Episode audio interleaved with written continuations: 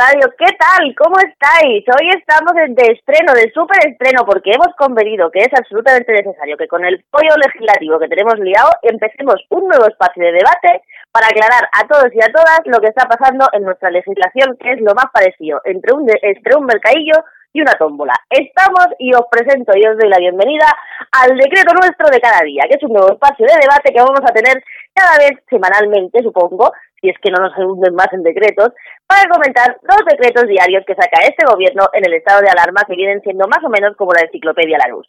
Para este cometido me acompañan desde toda la geografía española tres personas. Gerardo Suárez desde Asturias, ¿cómo estás? Buenas tardes, Nuria. Eh, pues como todos en casa y aguantando. Como podemos, ¿verdad? ¿Qué tal por el norte? Eh, bastante bien, la verdad que hace mucho sol, ¿eh? Hace mucho sol. Parece mentira, es pero peor, ¿no? Sí, es que te vas a tener la mala suerte de que toda Semana Santa hace malo, menos esta Semana Santa que va a hacer un tiempo de coche. Cierto es, cierto nos vamos a otra parte de España, nos vamos a Granada. Fran Lupiáñez, ¿cómo estás? Pues muy bien, aquí Nuria, esperando a ver si podemos salir a la calle y disfrutar de este sol tan hermoso que tenemos aquí. La Semana Santa Andaluza este año es un churro, ¿eh? Pues ni procesiones ni nada. Sí, sí, efectivamente, estamos este todos muy apenados. Este año nada más que penitencia, tío. Sí, nada más que penitencia, nos tenemos un poco de disfrute de nuestro santo y promoción. Estamos como en el franquismo, con los bares cerrados, tío, en Semana Santa. Sí, esto es la ley seca, en la ley seca. y ahora nos vamos a las islas. Monse Seijías, desde Menorca. ¿Qué tal, Monse? Hola, ¿qué tal? Buenas, buenas tardes a todos. Háblanos, vosotros estáis ya autoconfinados porque vivís en una isla, pero ¿cómo lo lleváis por ahí? Bueno, aquí eh, estamos como seguramente preocupados como todo el mundo, pero con la particularidad de que nuestro recurso del 90% es el turismo y, estamos en, en plena temporada. Entonces, claro, esto eh, nos preocupa el ahora y nos preocupa sobre todo el después. Bueno, pero aquí por lo menos estamos cuatro, que estamos todos sanos, que ahora mismo no podemos pedir más y nos vamos a meter ya de lleno en el decreto nuestro de cada día. Esta semana nos han venido con un decreto que se va por la parte agraria. Hemos visto cómo eh, se propone en el decreto de gobierno, en el Real Decreto, que eh, para salvar la temporada de la fruta se pueda contratar a casi todo el mundo, excepto los que ya cobraron una, una prestación, excepto los que están afectados por un ERTE, excepto, excepto, excepto, pero hay una cosa que nos llama mucho la atención, por ejemplo, que es el tema de que se van a poder contratar eh, chavales entre 18 y 21 años inmigrantes, inmigrantes irregulares que no tienen situación administrativa para trabajar, pero que los van a dejar trabajar en la temporada de la, de la fruta para salvar la temporada. Eh, ¿Qué me decís de este tema? Bueno, yo soy directamente afectado porque trabajo con muchos con ellos, son los llamados menores sin acompañamiento familiar. Y bueno, a mí me parece que un poco eh, se deja, eh, deberían, eh, si, quieren hacer esto, deberían darle cobertura, no solamente para la temporada de la fresa, porque esto es como que mando a unas manos de obra para salvar la situación, pero luego las dejo otra vez de forma irregular, con lo cual estamos, no se le está generando a la persona, no se le está dando un nivel, un nivel de protección que se le merecería. Al margen de que tampoco se garantiza temas de alojamiento o retorno a los recursos en donde están ahora mismo, con lo cual podrían perder esos recursos y luego quedarse sin nada, con lo cual nos parece que la regulación es un poco escasa e improvisada cuanto menos. Sí, porque, por ejemplo, yo he visto que había muchas ofertas de trabajo, aquí por lo menos en, Cataluña han corrido bastante, que tendría muchas ofertas de trabajo, de llamamientos para gente sobre todo de apoyo en los hospitales, de limpieza y de auxiliares y demás, y mucha gente preguntaba si se podían apuntar personas que no tenían papeles para trabajar, porque si no había, porque estaban haciendo muchas guardias, y la, verdad es que siempre nos decían que no, y ahora yo me quedo así un poco sorprendida con el tema de la agricultura, que para esta en cuestión sí dejen trabajar a personal irregular, ¿no? Monse, Gerardo.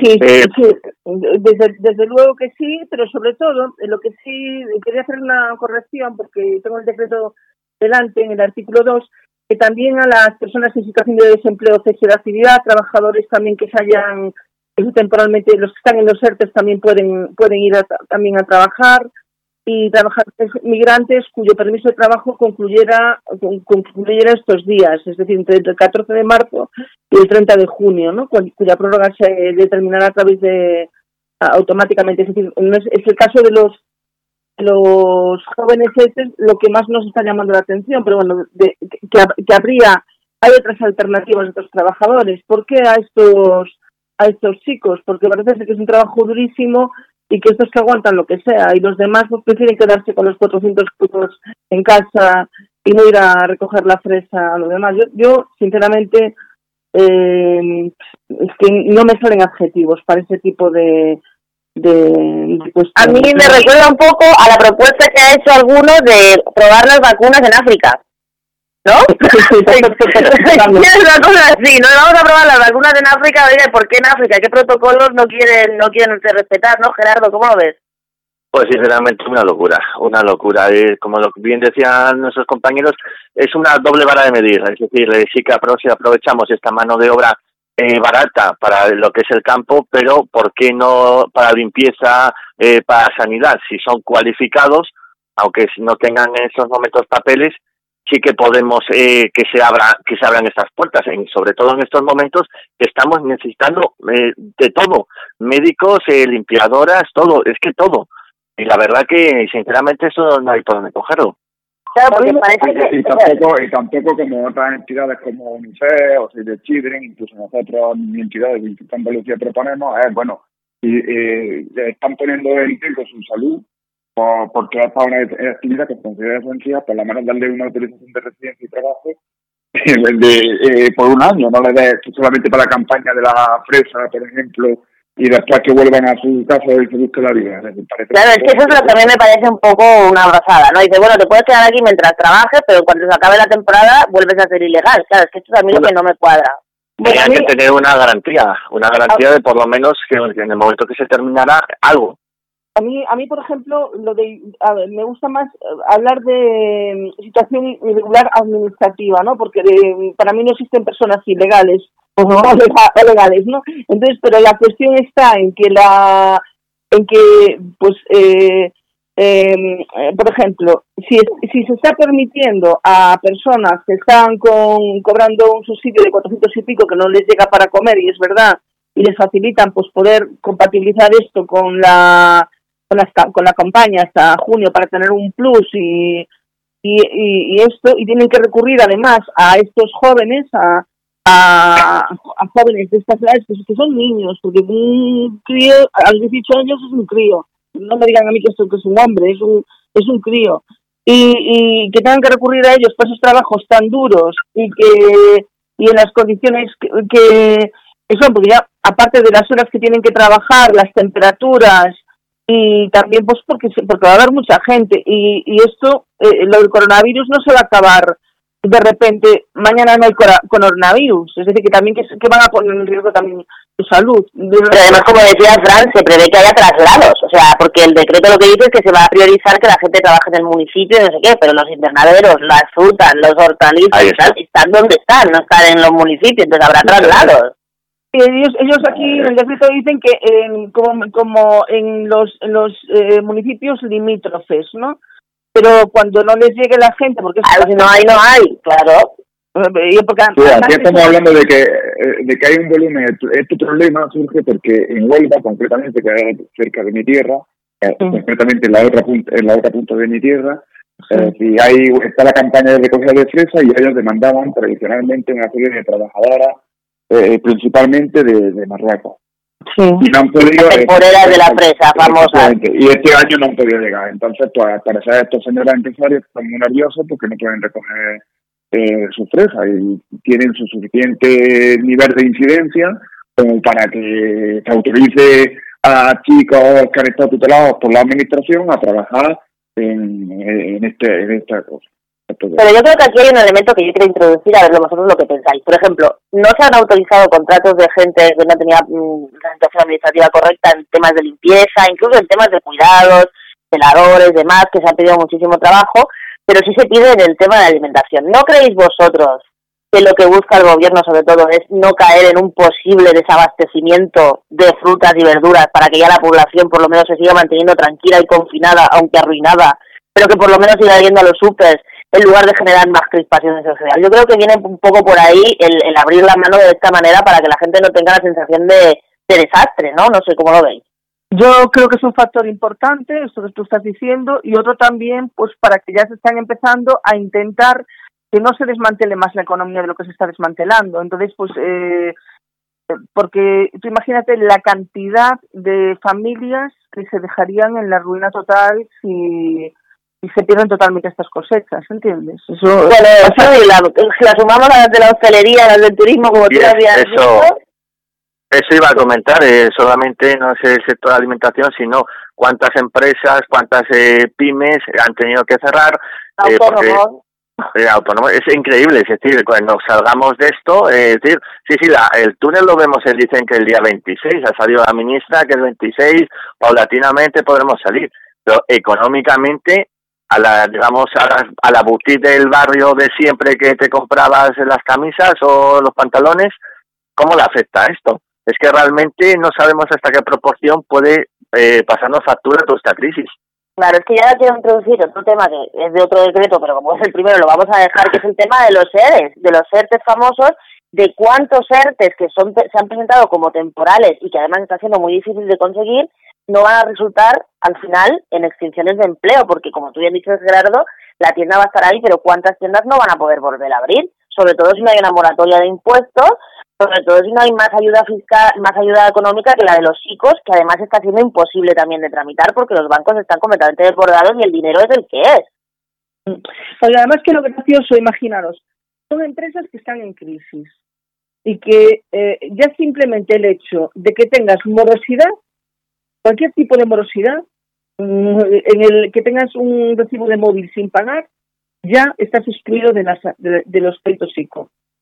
Sí, ya no te digo si tienes un recibo de la seguridad social o un trimestre del IVA sin presentar o alguna cosa de esta. exactamente, que realmente son empresas que están pasándolo mal, porque lo del coronavirus no ha aparecido de un día para otro y pues habría empresas que ya iban pues con la economía como iba y y, y, y esto lo las terminó de rematar. Entonces, mm, mm, desde luego que una vez más eh, a mí me da muchísima tristeza porque además estuve eh, estuve como diputada eh, en la anterior legislatura y veía cómo salían las, las leyes y una cosa y otra, eh, cada vez estoy más convencida que las medidas salen sin pensar, sin pensar realmente para el sector para el que van, sin hablar con realmente con las personas qué es lo que necesitan y pensar realmente qué es lo que necesitan y eh, que son todo marketing mediático, porque la mayor parte de la gente dice, ay, mira qué bien, están ayudando a esto, están ayudando a los otros, tal, pero pero realmente mm, los que lo necesitan no lo, no, no lo están ayudando realmente. Pero la cuota de los autónomos ya se la han cobrado, es decir... Hoy sé que yo la he pagado. por, eso. por, eso. De todas maneras, yo, yo, considero de que eh, el tema, la, el, recurrir a la ERTE, bueno, en teoría está bien, pero en la práctica eh, deberían de haber buscado otro tipo de ayudas fiscales eh, que asegurasen el mantenimiento empleo dentro de las empresas por un tiempo no vincular estrictamente al estado de alarma, puesto que es decir, estamos haciendo ciencia ficción. Es decir, si alguien piensa que una hotel de la costa del Sol de las Islas Baleares va a abrir en, el mes de agosto y va a incorporar al 100% de la plantilla, es que no está no se está leyendo los eh, periódicos a nivel mundial. Es decir, porque no van a poder ver, dudo mucho que muchos alemanes tengan muchas ganas de venir a la Costa del Sol o que gente de Estados Unidos pueda hacer un viaje transnacional a Europa este verano. Entonces, eh, si tú vinculas el ERTE al estado de alarma... No, no, sí, sí, ¿sabes lo que, ¿sabes lo que dicen? Dicen que van a venir ahora el turismo que va a ser español, es decir, que no Sí, claro, nos vamos a gastar los 600 euros, sí en Málaga, en Huelva, nos van a pagar el Estado, las vacaciones. Claro, decir, nos vamos a gastar los 661 euros de la ayuda de autónomo, venirnos de vacaciones a claro, claro, ¿verdad, Gerardo, que sí? Bueno, pues claro, lo que pasa es que veremos cómo afecta también al turismo. Realmente, eh, por ejemplo, cuando se abra el día 26, que supuestamente vamos a ver la luz ahí, eh, por ejemplo, los cines. ¿Cómo van a arreglar para las personas que vayamos al cine? Eh, los teatros, los conciertos, los festivales. El concierto, los festivales. Ahí está. Yo tengo muchos amigos que hacen eh, conciertos, que hacen festivales, eh, que hacen un montón de eventos. Las fiestas patronales, todas las fiestas patronales del verano, esas orquestas, esa gente que, toca las fiestas, todo lo que puede, eso, eso se va a poder hacer. Yo mira, yo estoy en el mundo de los rallies, yo estoy en el mundo de los rallies y de momento hasta julio casi todos los eventos deportivos de rally se han suspendido todos. De momento, por lo menos hasta julio, se han suspendido todos. Entonces, realmente... ¿Cómo dices, Fran? Es todo ciencia ficción, porque entonces, ¿cómo que es toda esa gente del mundo de la cultura, y del espectáculo y de los feriantes y de no sé qué, esa gente es que al final estás condenando a la miseria absoluta a, a una, o sea, yo creo que, bueno, pues excepto al sector de la alimentación... servicio, digamos que aceptar servicio, que es el 75% de, de la economía de este país, lo tienen jodido este año. Total. Eh, es decir, se están haciendo eh, políticas ficción. Decir, estamos, estamos diciendo que esto está muy guay, pero de muy guay nada. Es decir, aquí, son, eh, políticas de marketing, nada más. Simplemente políticas de, de marketing político del momento, y, y pero mm, políticas reales que lleguen a la gente que necesitan, pues eh, nada. Y otra, otra cosa que, me, que, que aunque no está en el decreto, que también que me preocupa un montón, el tema de lo de las residencias de ancianos y el tema de, de la, de, de, la, de la mortalidad real que hay, los muertos reales que hay, si son... Esto, Fran y yo lo comentábamos el otro día al hilo de una noticia de pensiones, ¿verdad, Fran?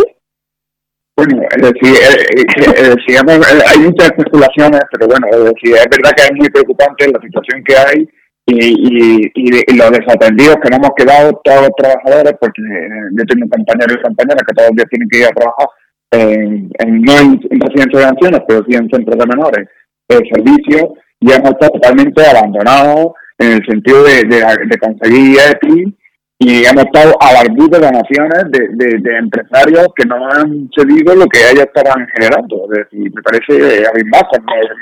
Es decir, yo le tenía que decir a, a, las compañeras que iban a trabajar que tenían que ir a trabajar, porque los niños no se pueden quedar solos. Claro, claro, claro. Bueno, eso, yo tengo... también residencias de ancianos. Oh, claro, pero los chavales no son una población de riesgo, y los ancianos sí, por suerte, porque mira, yo tengo una vecina, y yo cerca de mi casa, que la veo de cuando, porque las dos tenemos perros, y trabaja en una residencia de ancianos. La última vez que la vi fue ya con el, con el confinamiento decretado y todo, y no tenían ni guantes, ni mascarillas, ni nada. La dirección de la residencia les había dicho que hasta que alguno no se pusiera malo, no les daban ni un EPI y cuando alguien se pusiera malo, entonces ya les darían EPIs y que entonces no podrían entrar ni salir nadie. Pero mientras tanto, las trabajadoras entraban y salían y no tenían ni guantes.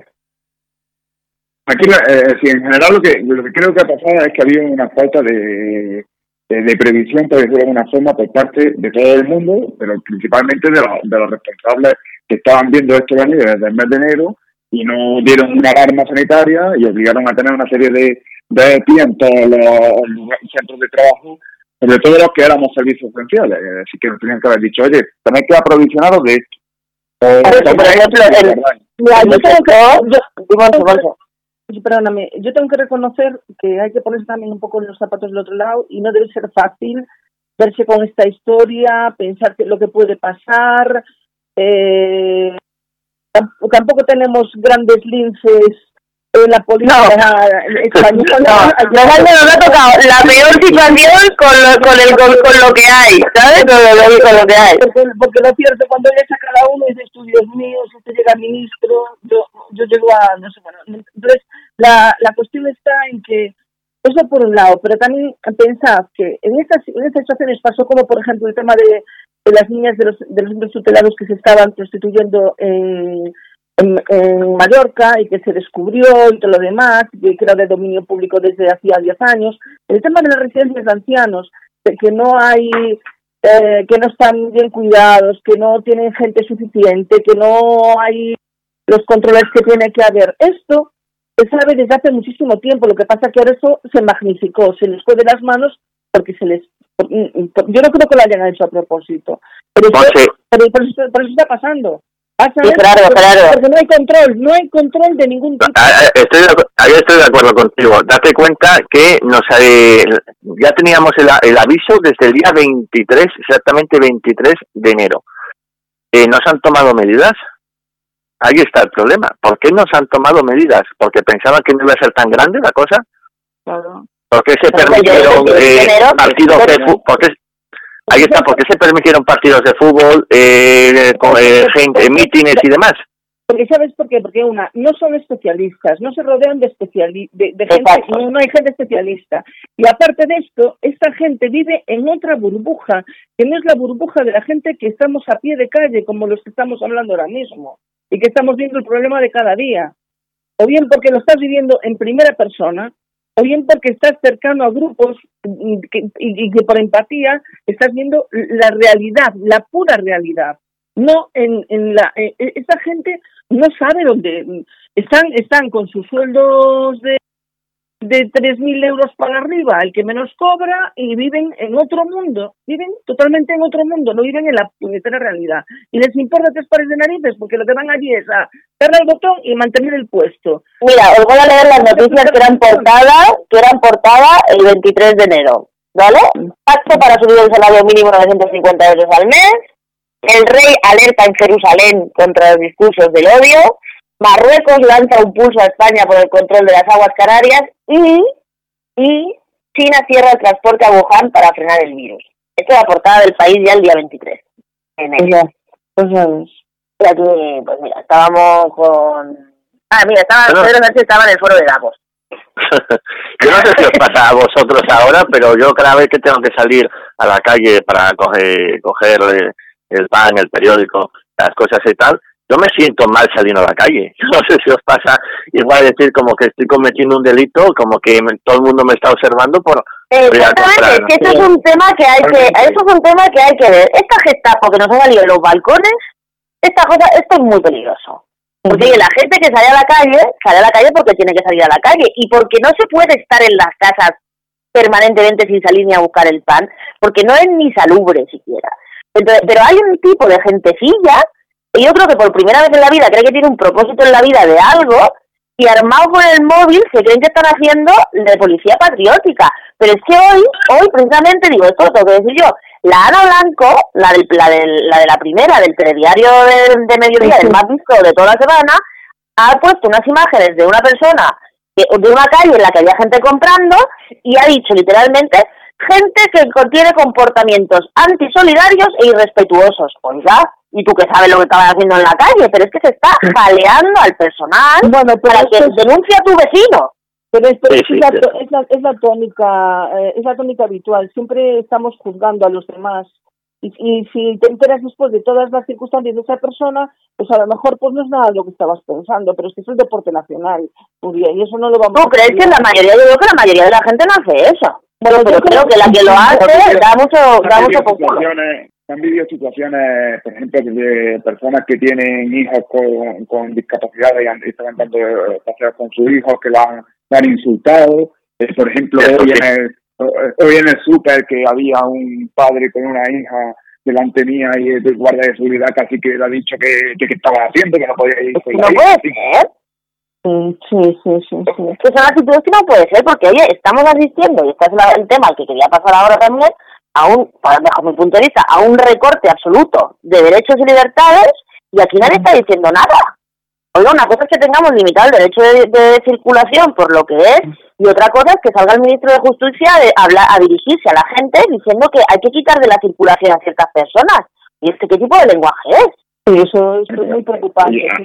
al, margen, de esto, es decir, estamos tomando como ejemplo para combatir el virus eh, no sé si de una forma positiva o negativa, tampoco soy experto, y pero bueno, lo que sí tenemos como ejemplo, el único ejemplo que hay es China. Y China no se, no se garantiza tampoco, no se caracteriza precisamente por, por, por, respetar sus libertades. No, claro, pero no. de que hay ciertas cosas que deberían de preocuparnos a todos, como la geolocalización. Exactamente, porque ¿qué exactamente, ¿qué opináis de que no puedan geolocalizar con el móvil? Porque yo lo que ver hay mucha gente que lo que dice es yo antes de que me geolocalicen dejo el móvil en mi casa y se acabó. Pero bueno, eso ya llevan años haciendo, no sé, pero no os dais cuenta de cuando buscáis algo en Google, de repente os aparece en Facebook el, producto que acabas de, mirar, así que realmente eso no, no es de hoy. Totalmente de acuerdo, totalmente de acuerdo con, con, el compañero. Esto ya lo llevan haciendo un montón de tiempo y lo que pasa es que ahora lo sueltan para que por si... Sí. pero una cosa es la geolocalización y otra cosa, por ejemplo, es el carnet viral este que nos quieren meter como conforme, no con lo que, no con lo que tenemos. Un pasaporte de salubridad. ¿Eh? ¿Eso qué es? Porque eh, en el pasaporte de salubridad no solo está previsto que se ponga si has tenido el coronavirus o no, sino que si has tenido el coronavirus, si eres VIH, si has tenido hepatitis, si tienes resfriados, si tienes asma, está, está completamente vulnerando eh, la privacidad sobre, de una cosa tan tan delicada como los, los historiales clínicos. Totalmente, yo estoy totalmente de acuerdo con eso. eso yo, desde luego, me parece ya una invasión total en los derechos fundamentales, así de claro. Eh, total, total, total. Pero bueno, eh, se pueden escudar en eso y en todo lo demás. Tienen carta libre. ¿Pero tú crees que la gente está dispuesta a que la hagan con nosotros lo que les dé la gana y ya está? Eh, mira, la gente mm, va como borregos, me cachis en la mar, porque si no, no está... No está Digamos que la, conciencia democrática de las personas eh, podría ser más aguda. Sí, sí, sí, podría ser, porque mira, fíjate ahora como las... Porque yo estoy orgullosa de nuestro país, de nuestros convecinos, de que es gente solidaria, de que es gente que ayuda. Yo no sé si es porque vivo en una que son 90.000 personas y aún hay mucho del sistema de red familiar y de ayuda a los unos a los otros y de cuidar la isla, de que todo esté bien y cuidado. También, pues, mm, eh, se te pega, ¿no? Y aparte ya, ya, ya, era así mi carácter y en Galicia venía de una aldea donde íbamos 25 que éramos vecinos a todo, entonces todos éramos uno, ¿no? No, no era... Pero la, pero la cuestión está en que eh, ahora es, es al revés, es, al revés totalmente y, y cada uno va a, a, su bola y, y esto es ahora, em, eh, llevamos una temporada grande, exageradamente, que la política simplemente es poner dianas, poner insultos, poner no sé qué, y la gente se contagia de eso. Entonces, venga el otro que tal y ya le llama la atención, ya se pone no sé qué. Antes veías eso en, en la calle, o que, o, que se pusiera alguien a llamarte la atención o a montarte un pollo por, por si tú estuvieras o no estuvieras en la sí, calle. Sí, sí, se tiraba la gente a ayudar, ahí estoy de acuerdo con...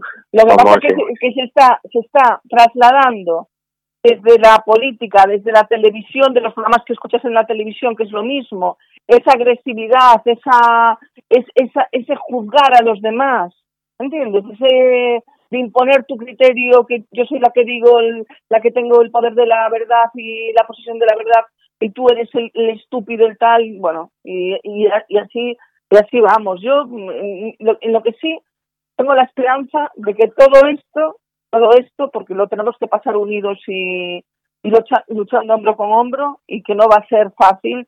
Y yo no pienso en junio, yo no pienso en julio, yo no pienso ni en diciembre, os lo digo así de claro, como nos salga una vacuna, hasta que nos salga una vacuna.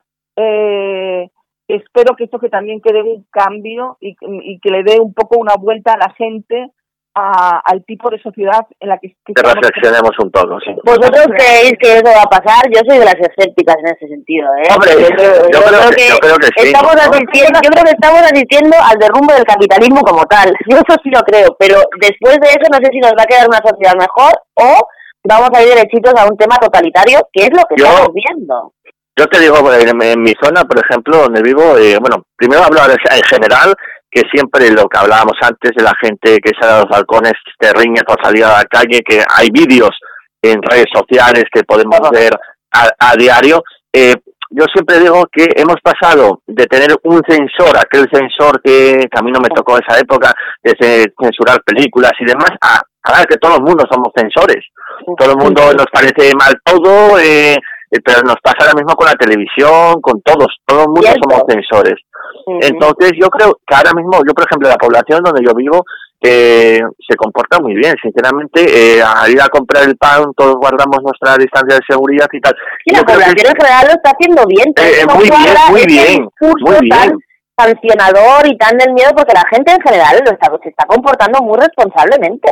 Hombre, siempre hay excepciones que... Hombre, siempre. Hace un día aquí en Picos de Europa han pillado por segunda vez a un hombre que se ha ido a acampar a Picos de Europa. Es decir, no, pues caballero. típico volado. O sea, ah, caballero, la, le han multado hace un hace una semana y vuelve otra vez usted a recaer. O en la playa de, de Gijón eh, también multaron a alguna persona cuatro veces. Eh, quiero decir que hay gente y gente. Pero bueno, yo creo que en general que, que sí que estamos eh, concienciados con, con todo esto, que encerrados en casa. De hecho, eh, yo no sé en vuestras localidades o, o provincias, pero bueno, hemos, hemos visto que hemos bajado el número de contagios y el número de, de, muertos. ¿En Granada y eh, hemos, es para ello. El número, de, hemos bajado el número, pero yo sí que pienso de que eh, esto va a provocar un cambio y, que el cambio entonces, tiene toda la pinta de que sea por un recorte de derechos de libertades y, y, que vayamos a pegar, yo creo que vamos a ir a pegar en instantes totalitarios. Eso por una parte que, que confirma lo que estaba diciendo Nuria y al margen de esto, eh, sí, sí que hay una actitud eh, un poco de ciertos individuos de fiscalizar lo que no les corresponde fiscalizar. Y yo pues, he puesto el ejemplo este de, de hoy, pero sí es verdad que está llamando la atención a personas que van andando por la calle y a lo mejor es un médico que vuelve a trabajar o yo mismo, por ejemplo, que vengo, a a mí me paran todos los días en el mismo control eh, cuando sabiendo que, que, que, soy un servicio esencial y paso todos los días por el mismo sitio. Eh, sí, es verdad que se está viviendo eh, esto sí que, sí que está pasando y, tenemos que ser conscientes de que eh, yo creo que la salida va a pasar por también ir controlando y fiscalizando. Y lo peor de todo, que no solamente eso lo están haciendo las profesionales de las Cortes de Seguridad del Estado, sino que hay una serie de individuos que se están arrojando con ese derecho que son como el comisario político de las dictaduras, ¿no? Es decir, esto que teníamos sí, sí, sí. Los CDR de la pandemia, tío. Efectivamente, que, que, que, se asoman al balcón y dicen, no, es que usted no tiene que estar aquí, oye, usted no está diciendo si yo puedo estar no puedo estar. Y esto es bastante peligroso. Sí, claro, yo, cada uno habla de la feria como le van ella, ahí está el refrán, porque por ejemplo yo eso no lo he vivido y ahora que te lo escucho a ti, pues jolín, si me pasara eso, estaría muy preocupada. También lo, también lo, lo, vería desde el mismo punto de vista que comentas tú y Nuria, ¿no? Pero bueno, como la parte que me está tocando vivir aquí, pues es, es mm, diferente en ese sentido, pues, eh, eh, pues claro, pues lo veo así. Y es que además es que lo, lo que sí yo veo insostenible, literalmente insostenible, es el estado de crispación en el que estábamos viviendo últimamente. Eso mm, eh, tiene que ir, tiene que romper hacia algún lado, porque no, no es posible seguir viviendo así. Y una pregunta que queda para todos. El estado de crispación, eh, yo creo que ha vuelto y que va a ser más fuerte que, el que, teníamos. Hombre, no tenemos estado de crispación porque no tenemos sesiones plenarias del Parlamento, porque en cuanto la volvamos a tener, y de hecho el tema catalán ha vuelto a aparecer con la pandemia con la famosa aquella del confinamiento para Cataluña y el Torra diciendo que no sé qué, o sea, ni siquiera en este momento nos han podido dejar tranquilos, ¿no? Que al final lo que la gente quiere es centrarse en su responsabilidad, porque yo lo que sí quiero recalcar, ahora que estamos hablando de la ciudadanía y demás, es que yo creo que creo que la mayoría de la gente está haciendo esto conscientemente, pero no porque alguien lo esté arengando de una manera estúpida e infumable como los discursos de cuatro horas. Mi madre dice que es el aló presidente del Pedro Sánchez de los, de los, sábados. Hoy vuelve a salir, no, pues te haces el speech de una hora con para no decir nada, con un lenguaje completamente infantilizando a la gente, como si fuéramos todos imbéciles. Oiga, no mames, dígame lo que quiera decirme en 10 minutos y siga con lo suyo, porque la gente hace lo que tiene que hacer porque sabe qué es lo que tiene que hacer, no porque salga el presidente, ni el vicepresidente, ni la ministra, ni nada, a decirnos que si no lo hacemos es que somos muy malos y muy insolidarios y nos van a sancionar, no, no, que nos, el tono... Es que nos estamos jugando, eh, nos estamos jugando la vida de personas, yo por lo menos... Claro, pero todo el mundo ya lo sabe eso, por eso está la gente en su casa.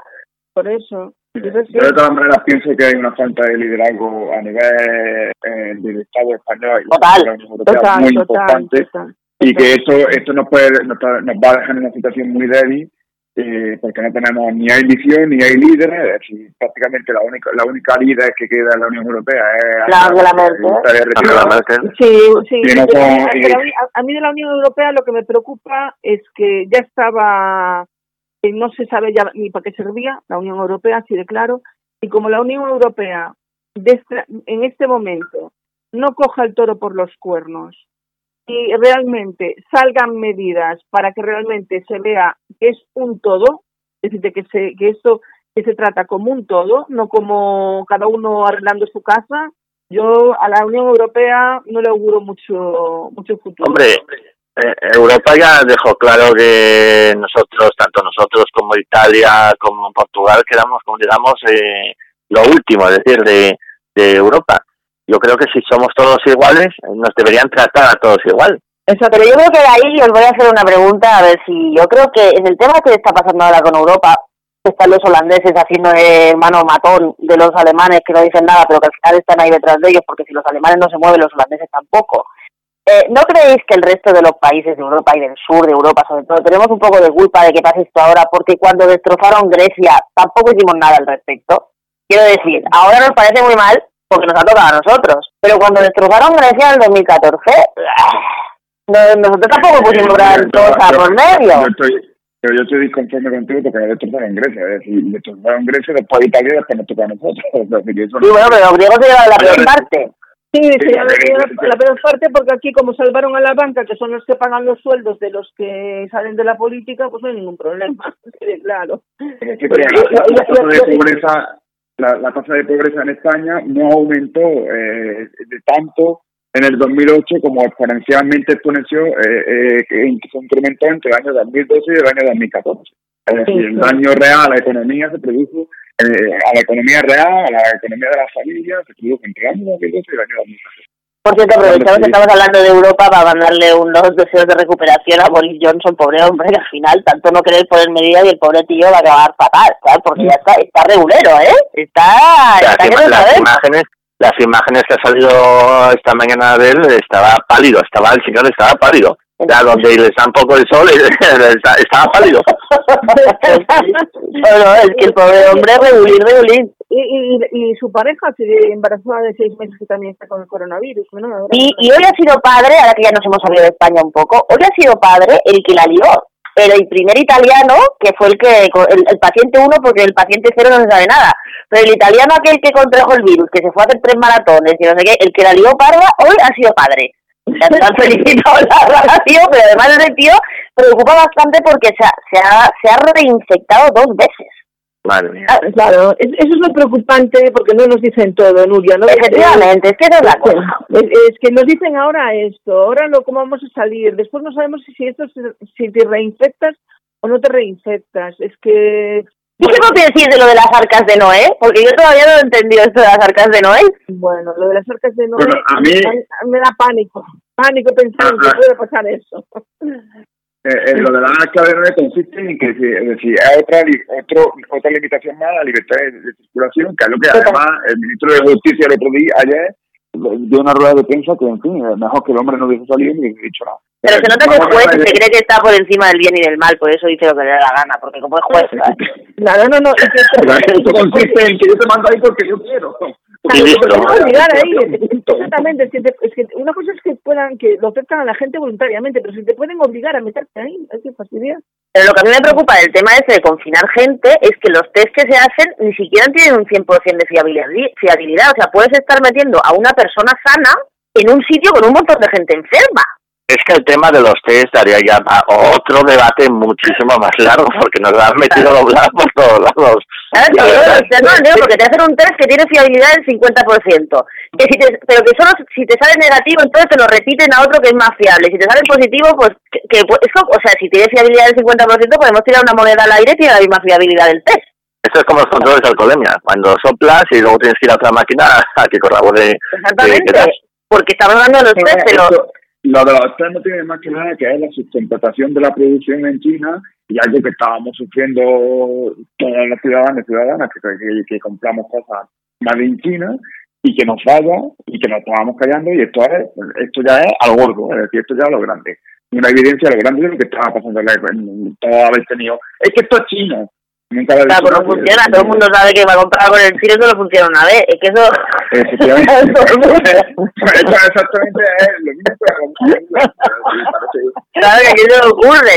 Y hablando de cosas de comprar el chino, y ya para terminar el día de hoy, vosotros ya tenéis mascarillas porque la polémica de las mascarillas es la mejor que tenemos ahora mismo. Hay que llevar mascarilla, no hay que llevar mascarilla, tenéis mascarilla, yo no tengo nada, y además como que a mí me da mucha rabia ponerme la mascarilla. Yo todavía no me he puesto la mascarilla porque tengo como un, un tema psicológico que parece que en el momento que ponga la mascarilla voy a desaparecer del mundo.